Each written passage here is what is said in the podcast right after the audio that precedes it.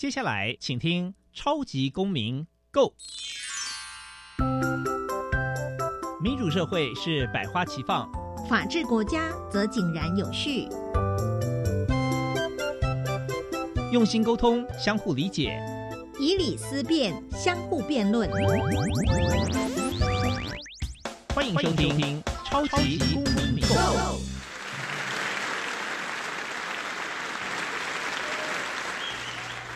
各位听众朋友们，大家好，欢迎再次收听《超级公民购》。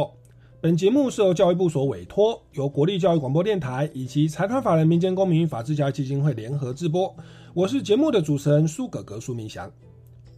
民间公民与法治教育基金会是以民主基础系列以及公民行动方案系列两大出版品为中心，期待下一代有能力积极参与并关心民主社会的运作。此外，本基金会持续关注教育现场的辅导管教议题。目前出版的《老师你也可以这样做》以及《老师我有话要说》这两本书，针对校园中常见的辅导管教议题，提供法律以及教育的观点。此外，本基金会每年固定举办全国公民行动方案竞赛，不定时的举办教师研习工作坊，希望与社会各界合作，推广人权法治教育。小小公民停看听。在这个单元，我们将会带给大家有趣而且实用的公民法治小知识哦。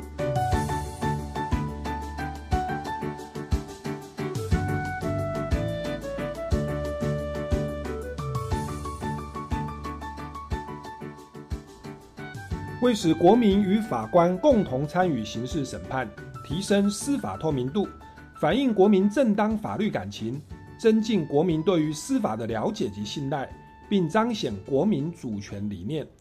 总统府特于二零二零年八月十二日公布《国民法官法》，并将于二零二三年一月一日正式施行。只要是年满二十三岁、地方法院管辖区域内继续居住四个月以上的我国国民，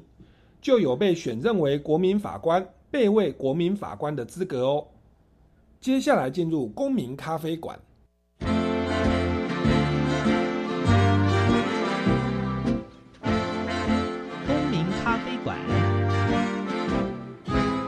倒杯咖啡，跟我们一起在公民咖啡馆分享近期最具代表性的公民时事。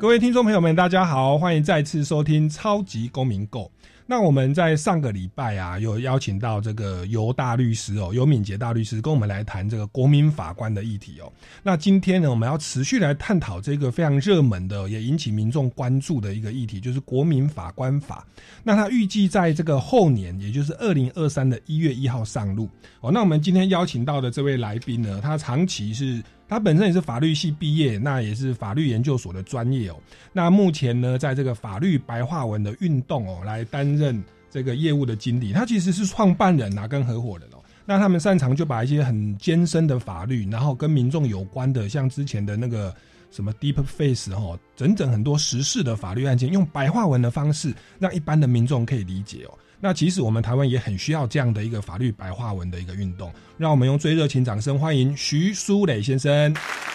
主持人好，观众大家好。是，那这个徐书磊先生，其实哎，我跟我背景也是接近，我也是法律系。哦，然后也是念这个法律研究所。那在这边，我想还是先来请教一下您哦。我们一般其实法律的科班，我算不务正业啦。后来跑去参加歌唱比赛哦，然后来主持节目。那您是在怎么样的一个因缘际会跟动机之下哦，您决定？哎，这个就是可能先没有权利去准备国家考试哦，当什么法官、律师，可是却来从事这个所谓的法律白话文运动。跟我们讲一下成立这个运动的一个动机，以及这个法律白话文的一个宗旨，好不好？好，呃，法律白话文运动其实我们大概是在三一八学运以后就开始发起了，但那时候我其实还没有加入。我们一开始比较像是一个法律系学生组成的部落格。然后那时候最早，因为那时候在谈探讨的议题主要是服贸协议嘛，嗯，我们就发现，哎，那个时候开始很流行用社群来告诉大家一些知识，或者想要推动的一些议题，我们就发现，哎，在服贸里面其实有很多，不管是这种自由贸易协定的国际法的规范啊，还是里面大家在磋商的过程中会注重的一些法律原则，其实也很重要。但是在坊间的时候，主流媒体做的一些算是资讯懒人包，我们都觉得它好像不够精确，也没有那么好懂。所以，我们那时候的创办人啊，杨贵志律师他们就决定，哎，那我们就可以先来写一些所谓的用科普的概念来做法普的介绍，然后就开始成立了，一开始叫做福茂科普文，嗯，结果后来，哎，福茂争议太阳花学运之后呢，我们就发现，除了这种跟国际法、国际贸易法相关的议题以外，每一个法律议题都可以做这样子所谓用看得懂的方式写给大家看的。撰写方法，所以我们后来呢就开始改名叫做法律白话文运动，嗯，然后一直写写到大概二零一九年的时候，我加入以后，就大家就决定，它好像是可以以一个媒体公司的形式来经营，嗯，我们就正式创办了我们目前这一间法律白话文运动的媒体公司，是，然后开始我们就更加的扩展我们原本在做的事情，原本只是部落格在网络上写作，接下来我们就觉得，哎，包含是 podcast 实体活动。然后实体书的出版，然后以及各式各样跟公部门啊，还有其他组织团队的合作，都变成我们在做的事情之一。是，其实您本身也出了一本书哦，我这边也这个跟大家来稍微介绍一下。如果大家想要来了解的话，哎，这本书蛮有趣的，名称叫做《江湖在走，法律要懂》。对，没错。那这个就是法律白话文运动，你所谓的这个白话文的书籍，对不对？对我们蛮有趣的。我们其实已经出版了第五本，呃，已经五本书了。嗯，然后接下来还会再陆续，应该明年就会出版到总共有十本书左右。是。那我们就是用团队共同作者的方式来撰写不同的实体出版书籍。是。那这样听起来，其实这个运动也是这几年才成立一个这个公司，开始这样的运作。在这个推动的过程当中，您觉得不管是官方哦、院、司法院哦，或者是各级法院，以及律师，或者是实务界，乃至一般民众，或者是教育界，大家的回馈跟反应有没有什么样的正面或反面的声音？那您在运作上有没有遇到什么样的困难？也希望大家可以支持协助的。呃，先讲正面的好了。我觉得正向的是，我们有突破，有兴趣想要了解法律的人更多。嗯，因为以往大家，我觉得在做法律沟通啊，或者是法治教育这件事情，其实已经推动非常多年了，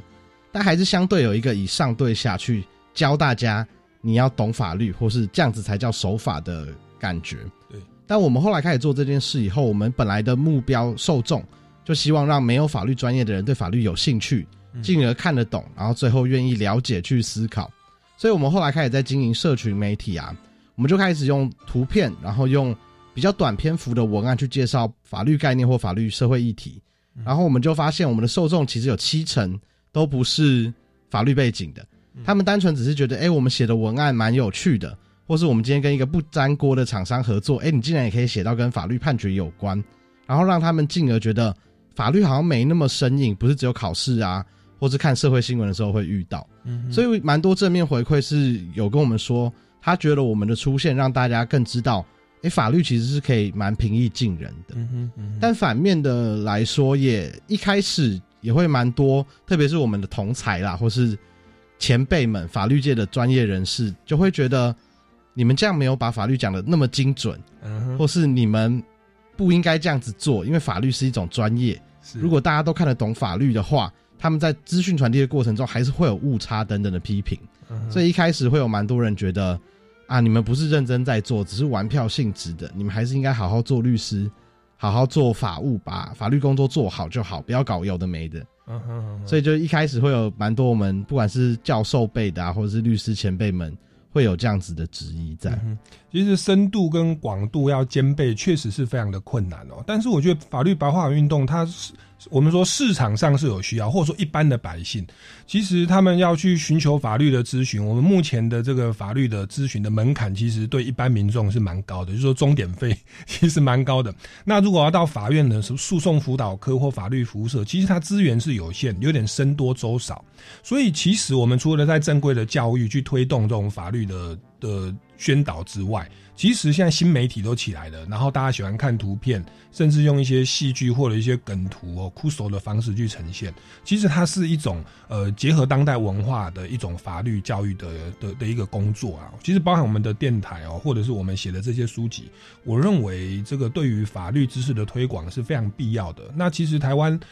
常常很多案件来哦，那个专业的法官所做的判决，就跟一般民众的法感情落差很大哦。当然说，我觉得司法界要去反省，是不是太这个恐龙了，或太活在侏罗纪了？但是其实一般民众他们有时候是法律知识欠缺，也会造成彼此之间的所谓的代沟、跟鸿沟、跟误会哦。所以在这种情况下，我们有一个把法律白话运动来拉近彼此的距离，我认为是非常有意义的。那也希望大家可以来多多的支持哦。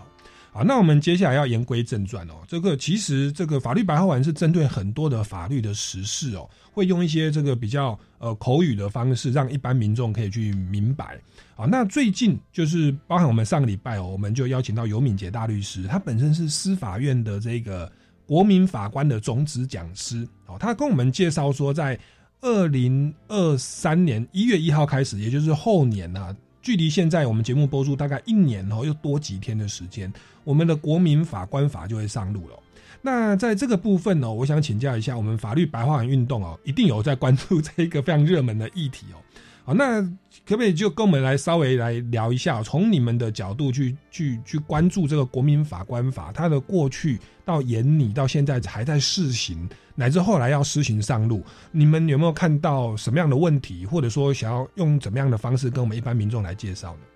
呃，我们最早关注这个议题啊，其实那时候它还不叫国民法官法，它一开始叫国民参与审判法草案。嗯，然后那个议题那时候抛出来以后呢，其实也是因为。在推动司法改革国事会议里面啊，也有非常多的讨论，就是认为是不是我们的判决有时候距离人民太遥远，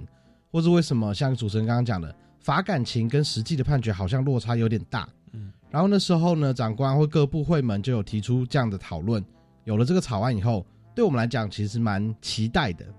因为我们在做蛮多我们自己在做各类型法律议题，不管是民刑事或是宪法议题的时候呢，其实我们都会有很多粉丝私讯我们。嗯，啊，通常都是丢一个新闻链接，说怎么会有这样的判决？你们可不可以帮我们解说一下，为什么法官会这么恐龙，或是为什么这个律师这么冷血，要帮这个人辩护？他明明就是坏人。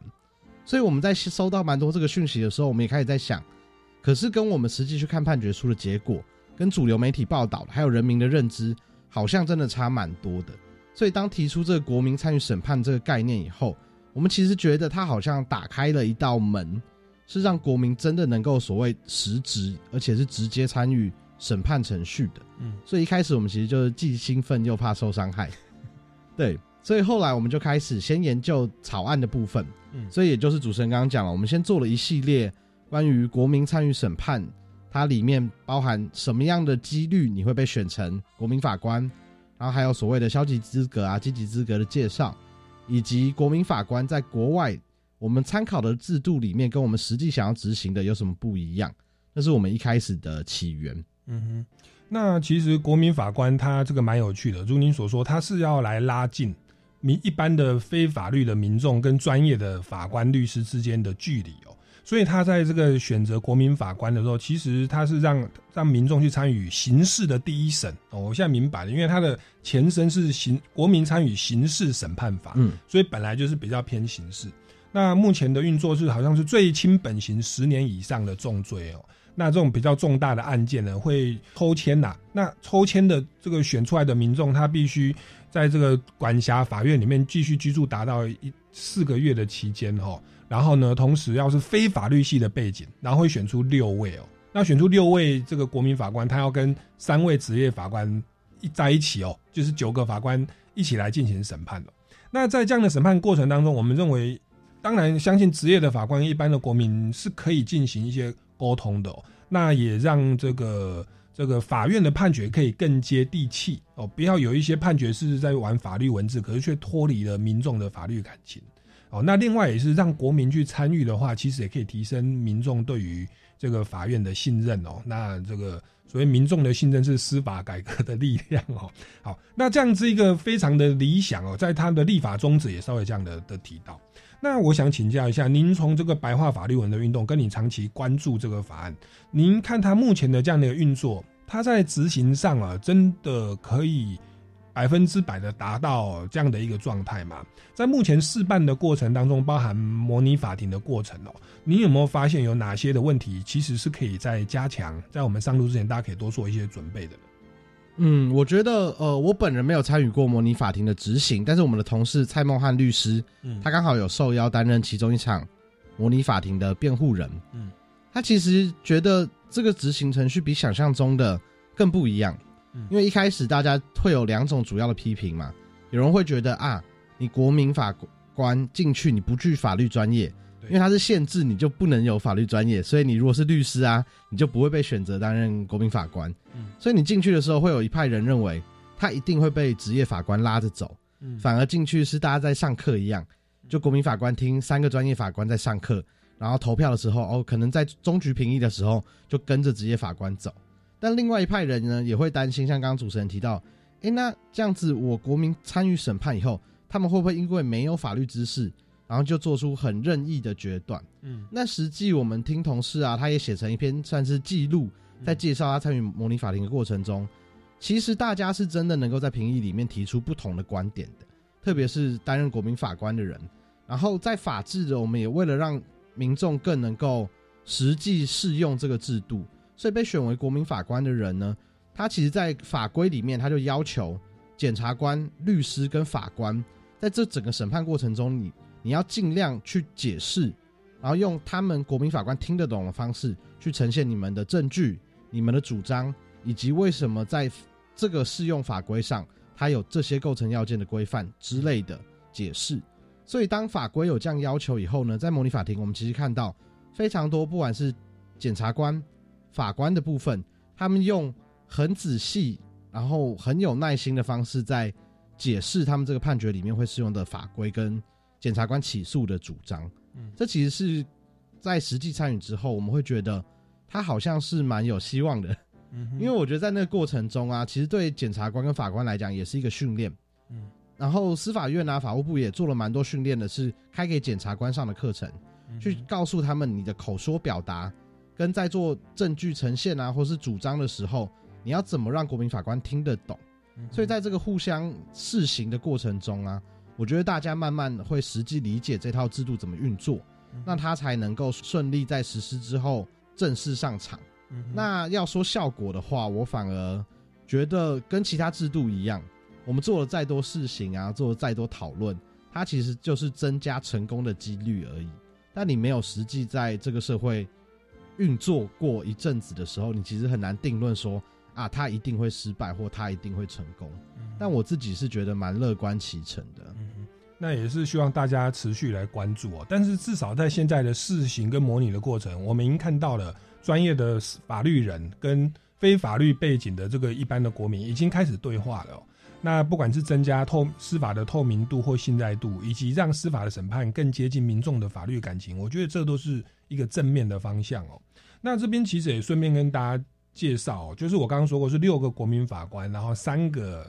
职业法官，然后他们在认定有罪的话，依照法规是要达到三分之二啦，哦，这样才是算高门槛的定罪标准。所以我相信那个最后的判决方向应该会是又符合法律的专业哦，然后也符合民众的这个事实认定跟感情哦，就比较不会有争议哦。照您刚刚这样说的话，如果法官要或者是检察官或者是辩方律师要把原本的法律专业用语讲得很白话，让一般国民知道哦，然后又是九个人哦 来进行，以前只要三个人哦，现在要九个人，那我们可想而知是他应该会非常的花比较长的时间。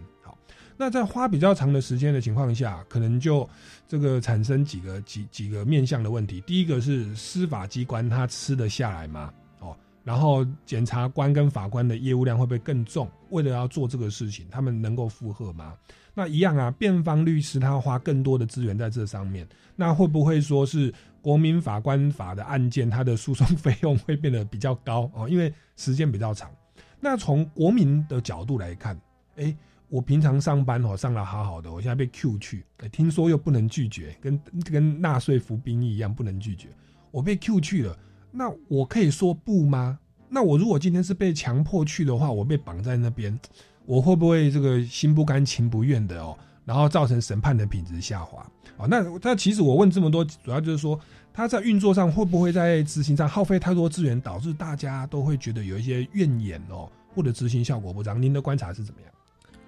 呃，如果以资源跟现行的审判制度来讲，我觉得它一定是一个大工程啦。嗯，因为包含国民法官，我们刚刚讲它是一个义务，所以为了让人民尽这个义务啊，其实我们有相关的，例如日资费、旅费的补助，然后还有包含确保国民法官人身安全的一些制度的规划，那就变成说有点像当兵，嗯，就是你会知道你一定得被抽到的时候，你一定得去，但它其实相关的日资费用，我记得是一天是三千元。是，所以它是相对的，至少在经济上的损失啊，它可以补充你这个国民法官在这一一两天的审判所花费的，呃，可能你工作上的一些经济上的需求啊等等的。那另外，为了减少这个资源啊，或是大家时间上的分配，然后以及最重要的是，为了避免新政被污染，这是比较专业的传统呃法律用语的，大家很怕说。当你今天如果我审判一天，休息五天，那这五天期间你可能看了超多媒体，嗯。或是听了人民在讨论，其他民众在讨论这个案件，嗯。你是身为国民法官的人，可能会受到一些舆论的影响，所以他们在国民法官里面很注重的集中审理这个概念，嗯。所以他会要求在密集且适当的时间里就要完成这个案件的终局评议，嗯。所以我觉得这些制度它要有一个这么大规模完善的规划，它一定耗费的资源比较多。但我觉得他就是有舍有得嘛。既然你社会觉得司法判决好像离人民太远，这些法官好像有些独断的情况下，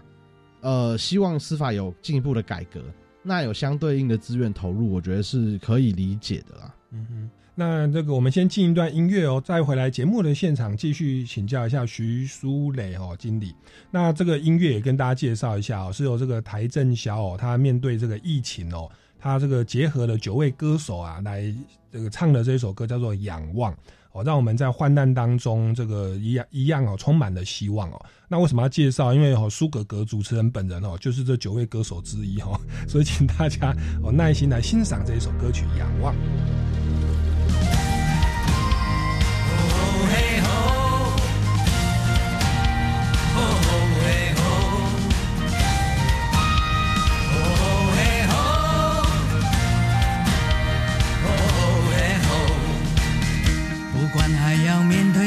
少的困难，不管还要迎向多少的风浪，我想让你了解，你从来不孤单。不管还有多少恐惧在扩散，不管还有多少不安在弥漫，我祈求你永远不会失去盼望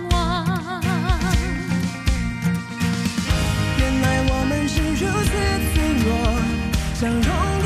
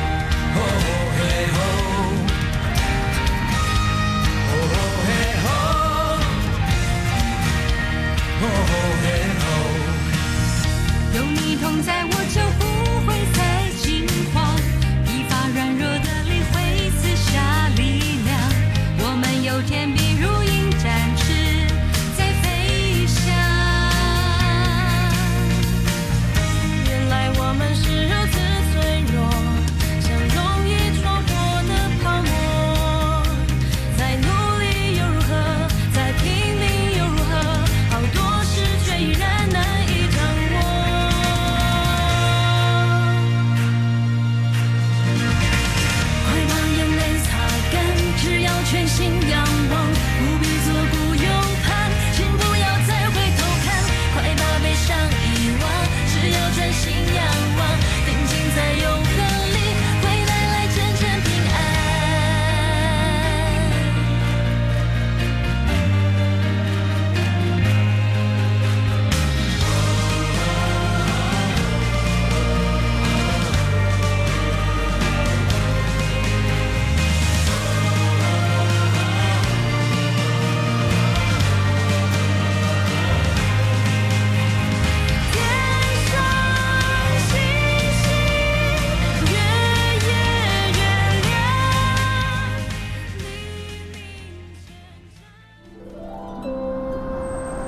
街头，大家都说我天生爱看星星，不用同情我。但是你真的了解我吗？倾听是理解的开始，诉说是产生互动的钥匙。邀请您收听每周六早上七点，亚博制作主持的《城市的光影》，一起听见脆弱的声音。你听过绿色化学十二原则吗？有哦，教育部从一百年开始推动高中化学课纲中的替代实验，将绿色化学十二原则落实在十二年国教当中。最近有举办绿色化学创意竞赛以及成果发表会，在哪里可以重复观摩呢？高中绿色化学创意竞赛得奖作品正在绿色化学教育网展出，欢迎大家踊跃参阅。以上广告是由教育部提供。王大哥，你最近的午餐看起来既丰富又营养，走健康路线哦。对啊，营养师有教我简单的口诀哦：每天早晚一杯奶，每餐水果拳头大，菜比水果多一点，饭跟蔬菜一样多，豆鱼蛋肉一掌心，坚果种子一茶匙。嗯，这六个口诀真是好记又好用呢。台北市政府卫生局暨联合医院营养部关心您。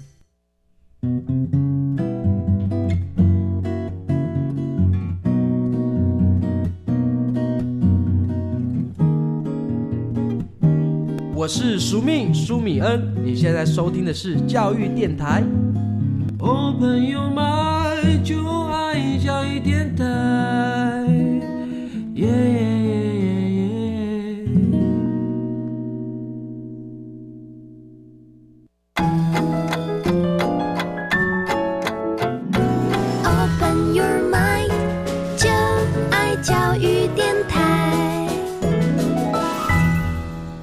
听众朋友们，大家好，欢迎回来《超级公民购》。那我们今天节目呢，非常荣幸邀请到这个法律白话文运动的这个经理创办人哦，徐书磊先生。那他本身也是法律系跟法律研究所的背景哦，但是呢，他这个没有像一般的法律人一样啊，这个入力于这个所谓的实务的考试、国家的考试哦。他认为说，其实法律让一般民众可以明白，透过不管是图文的方式、YouTube 的方式，或者部落格、网络的方式，让一般民众可以来了解法律。其实这是更有意义、更有价值的一个法律人的工作。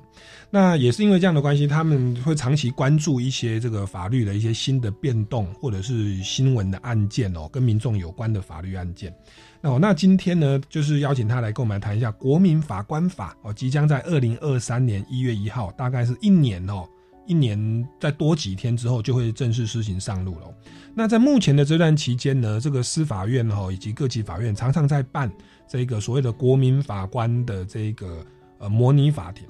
那在实施模拟法庭的时候，就是拿过去的一些案例哈的一些诉讼资料哦来进行模拟跟示范。哦，那在这个示范过程，其实听说有个蛮有趣的现象哦，就是好像一般的网友或一般的乡民哦，他们在看这个资料的时候，可能已经认定说啊，譬如说就认定这个一定是有罪啦，一定是判死刑。诶，结果在实际运作这个模拟法庭国民法官的过程，好像产生了一些变化哦。这个部分是不是请这个徐徐经理来为我们介绍一下？呃，我觉得这个刚刚主持人讲的部分啊，是在施行蛮多模拟法庭以后，大家发现的一个有趣的现象，就是在模拟法庭中啊，大家常常会把一些重大的社会瞩目案件改编以后，放到国民法庭里面去做审判。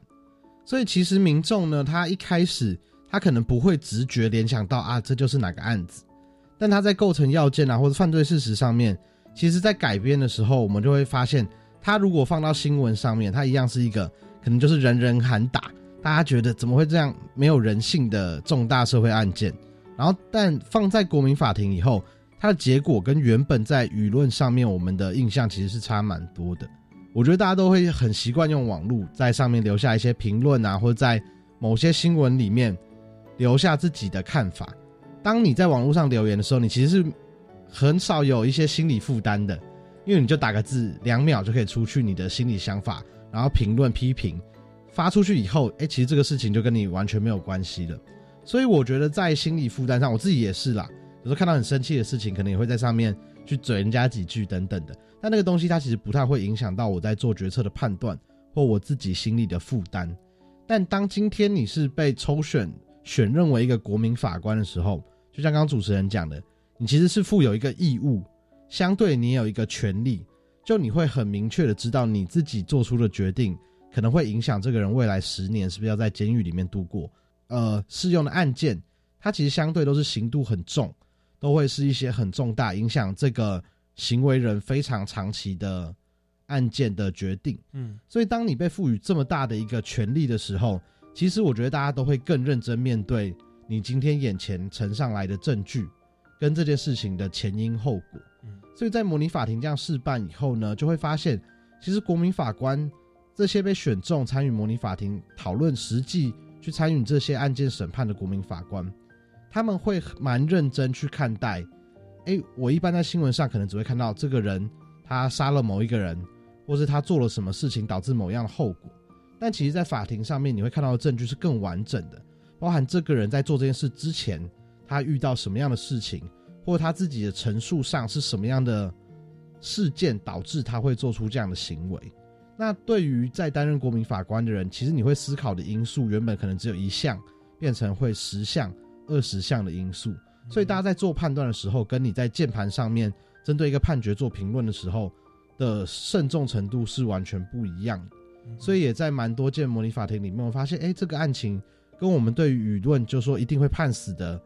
判决会有不一样，就是逆转的结果发生。嗯那这也是我们在这个里面观察到，我觉得是蛮值得大家去思考的一个现象。嗯这样听起来，这个国民法官法其实它就是集中审理以及集思广益啦。集中审理就是说，你可能花个八天十天，大家就密集的来沉浸在这个案件里哦。那而且是集思广益，九个人这样交互的这样讨论，然后因为案件也确实蛮重大的，大家都还算有公民的素养哦，然后又有专业的法官在，然后也有一般的非法律的在，所以我这样听起来，虽然说好像比较耗费比较多的资源跟时间，但是做出来的这个判决的结论应该是更有品质的哦，然后更能够周延的，而不会有这种呃很偏颇的情况发生哦。哦，所以这样听起来其实是蛮期待，或觉得对这个制度是蛮正面的看待啊。那但是说在资源上，我我我记得上个礼拜尤大律师所说，我们有经过统计，大概最轻本刑十年以上的案件，可能一年就五百件。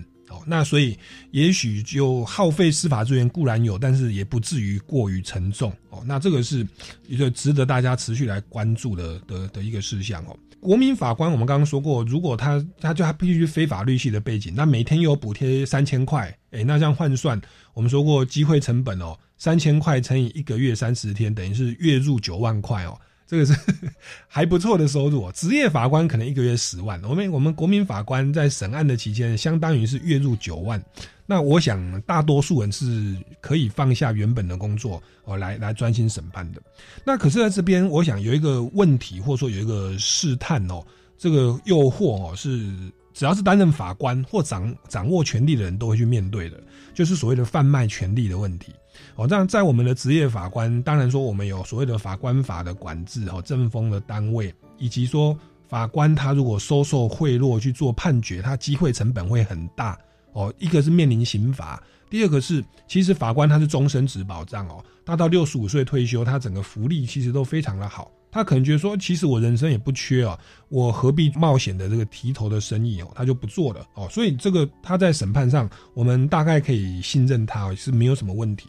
但是国民法官也不是说我质疑我我们的一般的民众，而是人呐、每个人都有人性哦。如果我们的国民法官他是案件性的集合，就是他就是审这个案件，审完了他以后就不会再当法官了，所以他在审案件，他可能是九万块的收入，但但是以后他回去一般的工作，也许他是一般的上班族，一个月四万块五万块。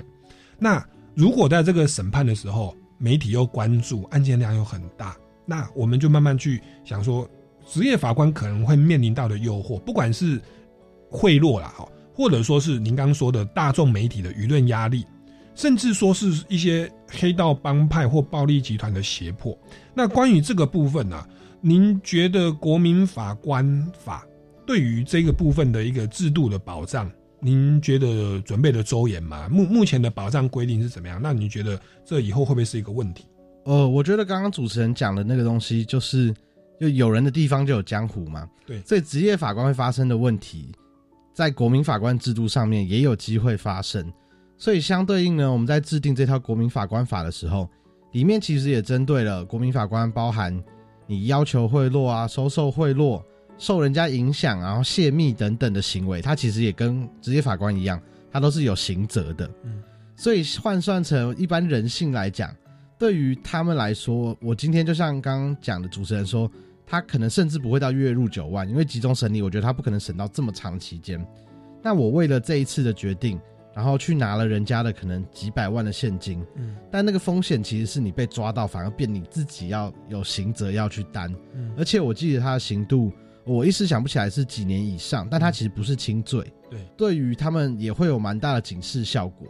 因为他可能就只有这一次机会当国民法官，我要为了这一次的贿赂这一笔钱。去赌上我可能要背一个有期徒刑，而且真的会进去关的这个风险，其实也是蛮大的。所以在制度上的设计啊，或是包含贿赂可能是最严重的状况，你因为收贿影响判决。嗯但其他的、啊、包含你把国民法官，就是我把我隔壁这个国民法官他做出的讨论内容泄密给媒体等等的这些行为，都会受到国民法官法里面刑责的处罚。所以我觉得这些规范就是要制衡刚刚主持人提到这些很不当的状况发生。嗯那我觉得，因为还没有施行，我也不能说它一定是万无一失嘛。因为我们法官法有一直有处罚相关的行为，但还是有少数的不当的事件发生，所以它一定不是完美的一个制度。但我觉得在制定这个草案的时候，立法者其实有想到这件事情，嗯。所以也赋予，虽然你有很大的权利去做出一个审判，但你相对应的也要去承担，你有保密义务，你要认真的做这个审判，不能受到其他影响，否则你就会有刑责、受到处罚这些的义务，然后负担上去。所以我觉得它相对的是可以达到一些制衡的效果。嗯，那其实我这样我就忽然想到，其实好像司法院他是希望民众进来，可是在这次的示范上，我又想说，哎、他其实像我们有民事诉讼、刑事诉讼、行政诉讼，他其实这一波哈、只有开放刑事诉讼，而且只有第一审哦。那我我想也是抱着一种呢制度变革，应该是要慢慢变革。那也许有一些状况是未来会陆陆续续发生。那目前如果只是在刑事的第一审，哦，如果真的有不幸的事情发生哦，哦，那这种情况下，至少我们还有第二审，OK，还有第三审。然后另外，其实像门槛呢，这个刚才提到可能是三分之二哦。那如果他要贿赂的话，以前可能是贿赂三个法官，只要贿赂两个法官哦。那现在九个，你恐怕要贿赂到六个，而且还不见得每个人拿的钱都会办事。那包含说大家这样层层的一个监督哦，那还有第二审、第三审的一个的的的一个的一个上诉的制度在哦，在制定的时候，除了刑事的这个刑法之外，应该也有这样的一个保险措施哦。哦，那那这样就是，如果真的有不幸的事情发生，至少不会就草菅人命啊，一个人的案件就这个就是做出一些枉法的裁判哦。好，那这个是国民法官的这一个中立性的问题哦。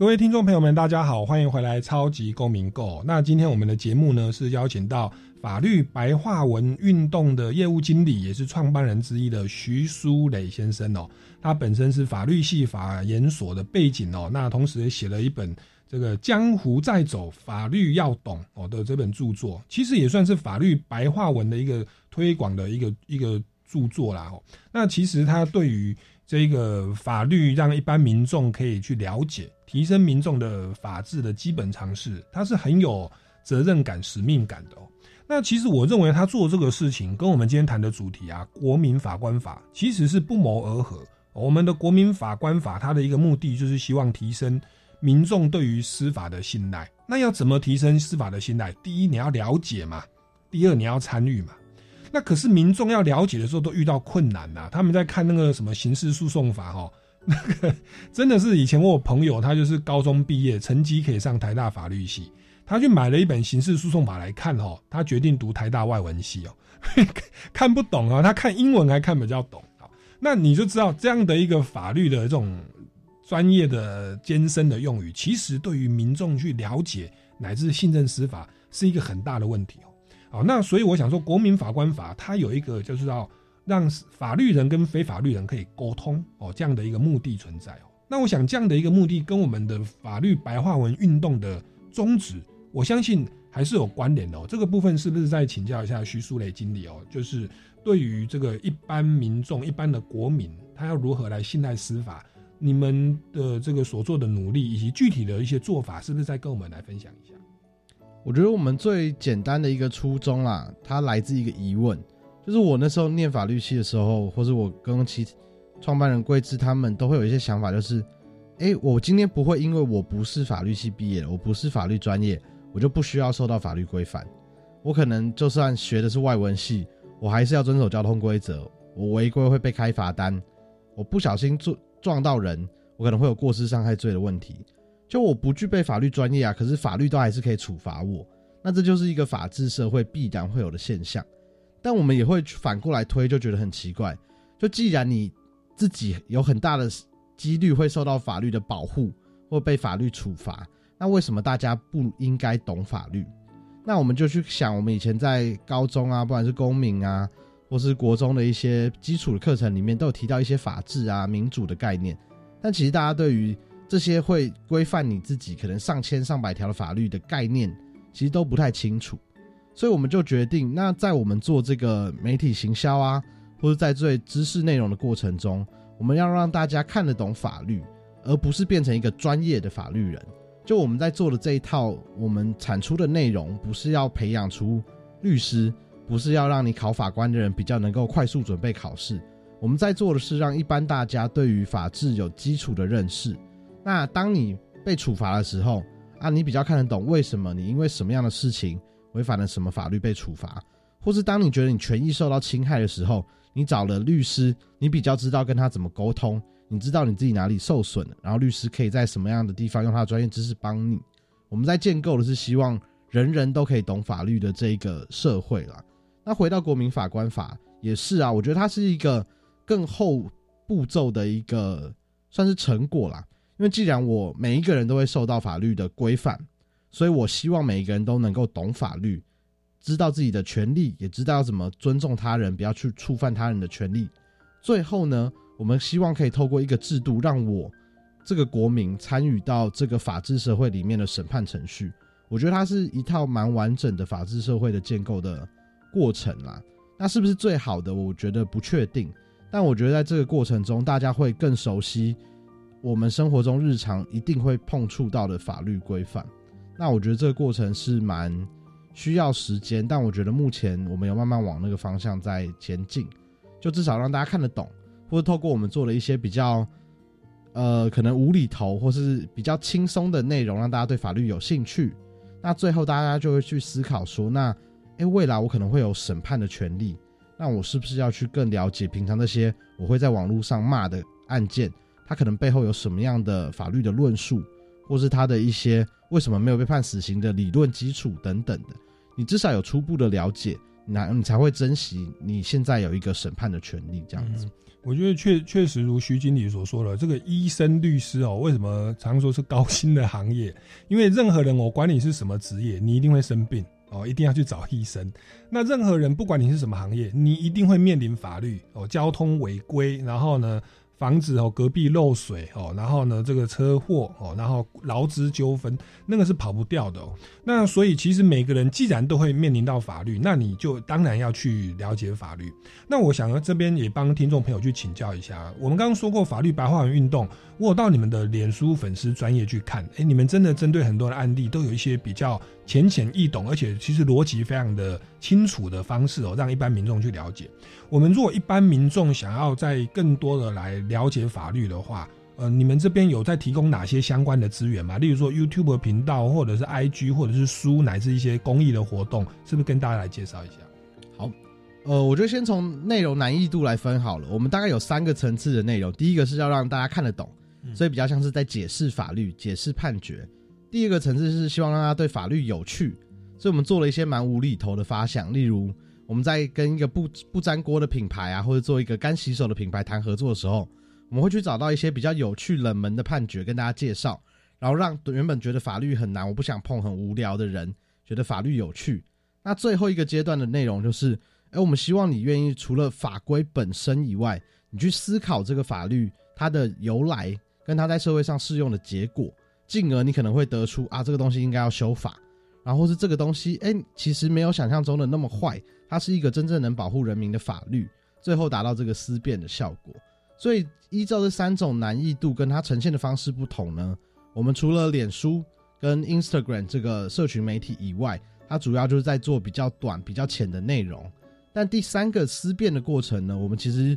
透过我们的 Podcast 频道法克电台，由我们创办人桂智律师主持的，其实就是在跟大家讨论这些种种社会议题里面，我们比较像是提供一个大家讨论的基准。我们告诉你法规现在的规定是这样子，那我们会邀请专家学者或这个领域里面的记者啊，或其他专家来跟我们讨论说，好，那我们大家讨论基准一样是这个法规或这个法规背后的议题。但是不同的看法是什么？所以最深度的内容啊，会呈现在我们网站、跟我们出版的书籍，还有我们的 podcast 节目里面，就会是需要花比较多时间去读啊，或是去思考的议题。嗯哼，对，所以算是让大家看得懂，还要觉得有趣哦。那这个是所谓的普及。那普及之后，当然一般民众这个对于所谓的修法的建议哦，这个是比较深度的思维，其实也是非常有必要的。不能只是法律人在在做修法的思维，那会变成像过去我们没有国民法官法的状况下，哎，他就法律人就依照法律做审判哦。其实这个修法制度也要广纳非法律系的背景的意见。那其实这个部分就有赖大家真的是往下去延伸哦。那当然要先看得懂，而且你要感兴趣哦，然后我们再进行。深度的思维，不管从书籍或者刚刚这个电台法克电台法克电台哦，对，来来了解相关的讯息哦。那其实这个对于呃全民的法治观念提升都是非常有帮助的。好，那我们时间哦，其实还有一些时间，我也也想要请教一下，这因为我我我昨天有去看你们的这个法律白话文运动哦。那其实最近也是蛮夯的，就是所谓的这个 Deep Face 啊，就是有一个网红啊小玉哦。他就是好像去买了一个软体哦，是可以把一些这个成人片哦的脸呐哦，换成我们的政治人物或者是演艺人员哦。那这个东西其实它也是，我也算是新的数位媒体文化下产生的新的犯罪的形态。那像这种新的东西也是引起大家非常的热烈的讨论哦。那想请教一下法律白话运动，你们是怎么样来？看这样的事件，那以及在面对这样的一个呃算是法律案件的时候，你们用怎么样的方式来跟民众来介绍哦？因为这个真的就是大家都是息息相关的议题。嗯，因为这个议题它其实耗费了非常多时间去做所谓的调查报道。那那名记者蒋一婷，我们跟他也算认识。他在《镜周刊》就是《镜周刊》这个人物这个调查报道的团队呢，他其实他们花了蛮长的时间在追踪这个议题的。那去做出包含他们实际上怎么经营群组，然后或是那他们是用什么样的方式，不管是收费啊或者是什么，在他们的调查报道里面，这个专题我们都可以看到。所以一开始呢，我们看到了这个专题，但我们发现其实大家注意到他的人好像蛮少的。所以我们跟他最早的合作就是变成说，我们让实际在进行这个调查报道调查的记者来跟我们的听众、跟我们的粉丝们分享说。他为什么认为这个议题值得大家的关注？那我们就可以从法律的角度去告诉大家，那发生一个这么严重的事情，可是他的罪名其实很轻，在刑事上面他非常轻，可能只是妨害名誉罪章的刑责而已，所以就会让大家去看到，我们觉得这个东西的确影响到这个当事人生活很多，但其实行为人他甚至要付出的代价或是刑责是非常轻的。那这个现行法规在这种新科技的进展之下，我们是不是有什么样的应应措施，比较是像我们想要跟我们的观众、跟社会去做对话的？所以，我们透过不管是社群图文的懒人包，然后深度专访的形式，去更完整的在调查报道以外，用法律的视角，希望能够促进社会去讨论这个议题了。那像这个议题，我觉得我们的观众就会在其他人。有人就觉得他就是换脸而已啊，你又没有真的被性性犯罪等等的。可是当我们实际去接触到那些被换脸的政治人物，或是被换脸的网红，好了，对他们来讲的心理压力其实很大。因为那个技术，如果你非常拟真，可能会有他的朋友问他说：“哎，你为什么拍这样的影片？”那对他的名誉，或是他可能是一个公众人物，他的工作其实造成非常大的影响。但蛮抱歉的，哎，我们回到现行法来讨论。啊，他刑责就很轻啊，啊，你要去跟他主张民事的赔偿，你还要去证明这个东西造成你多大的商业上的损失，你损失了多少收入等等的，其实对当事人来讲都不是一个，我觉得以现行法来讲，它都不是一个适合的规范嗯，所以我们也会跟其他人再进一步介绍到，例如香港，例如美国加州，他们都针对这所谓的 deepfake 换脸的这个技术所做的犯呃违法行为、侵害行为，他们用更呃不能讲一定更重，但他们用一个独立的行为太阳来规范它，嗯。让大家知道这样的行为它其实是一个违法行为，嗯。而不是用现行的法规妨害名誉啊、诽谤啊这类的事情来处理这个新技术造成的危害。嗯。我觉得我们介绍完这些法规以后，也可以让大家去思考，那我们接下来在修法的过程中，是不是也该往这个方向走，嗯。或是是不是也应该像像香港蛮有趣的这类换脸的技术跟所谓偷拍群底，他们在修法之后呢，都把它归类在性犯广义的性犯罪罪章里面。嗯那它本身的刑责就会比所谓的妨害秘密或是妨害名誉更重。嗯那它相对的也会给社会一个警惕的效果，就是你觉得这可能不会对人家造成危害啊，没什么责任的行为，其实，在修法过后可以告诉社会，我们很重视这样事情造成的后果，所以我们用更重的刑罚来规范这样子的违法行为。我觉得这都是值得大家去讨论的。我觉得这就是白法律白话文运动它很有价值的地方哦，它就是循循善诱，让民众看得懂，而且有兴趣。然后确实，我们去看得懂的时候，我们就会去了解啊，这个就是散布猥亵影像罪哦，猥亵物品罪，两年以下有期徒刑。然后加重妨害名誉哦，就加重诽谤罪，两年以下有期徒刑。然后你们还有认真说哦，这个侵害肖像权呐、可以请求精神赔偿，还有说这算广义的性骚扰，那都是非常非常轻微的这种罚款而已、哦，十万块以下的罚款。可是如您所说，对于一个演艺演艺人员或者是政治人物，他面临到这种东西，他要竞选的时候，或者说他要接一个代言的形象，民众看到，哎，你代言一个化妆品，哎，那你不是那个什么成人片的那个女主角，这个对人家的商业的伤害实在是太大了。但是如果我们就以现行法而言，你就知道说，我们必须修法，必须制定法律。那我觉得法律白话运动在这边就达到了这个循循善诱的功能，那让大家了解、感兴趣，而且深度的去思考啊，这样子不行，应该要修法，而不是以现行法就说啊，就这样我就只能判两年啊，那怎么办？其实要去广纳一般民众的感觉哦，这个法律的感情的、啊。那其实我想，这个就是法律白话运动非常呃有价值的地方哦，所以也要请大家可以多多来呃关注跟支持哦。那我们节目也慢慢到了尾声了，最后是不是再请这个徐经理为今天的整个内容来做一下总结或补充呢？我觉得还是在总结的部分，我们拉回国民法官法来讨论好了。因为我觉得随着试行的过程啊，然后司法院或是其他部会也做出更多的宣传、更多的推广。我觉得大家不要先去做，我们很常讲法白的各个同伴，我们都很常讲，就大家不要去做廉价的批评。你如果要批评这个制度，当然是很合理的，但你可以先去了解它到底实际上是怎么样规范啊，即将要怎么运作，再来做出你觉得适当的批评。所以我觉得在这一堆的宣传的内容啊，或是在试行，不管是模拟法庭啊，或是讲座的介绍里面，我觉得大家如果你对这个东西有质疑，那你就更应该去参加，你就实际去了解它，发现它是怎么运作的，你再来给出你觉得实际体验过的经验，其实对这个制度，甚至对这个社会完善会有更好的帮助了。然后我也觉得，就鼓励一下大家，这个东西它是一个即将要施行的制度。所以现在在对他下任何结论，我觉得都太早。嗯，然后大家应该是先去了解他，等他运作以后，再随着我们的社会变迁，它一定会变成一个越来越成熟的制度了。好，今天非常感谢法律白话文运动的徐书磊创办人哦，业务经理来到我们节目现场哦。那各位听众朋友，如果对于这个不管是国民法官法或法律白话文运动哦，有这个相关的建议或疑问的话哦，也欢迎到我们这个法律白话文的脸书专业哦，或者是我们节目哦超级公民购的脸书粉丝专业来留言哦。那我们超级公民购到这边告一段落，下个礼拜六下午三点零五分，我们空中再见喽，拜拜。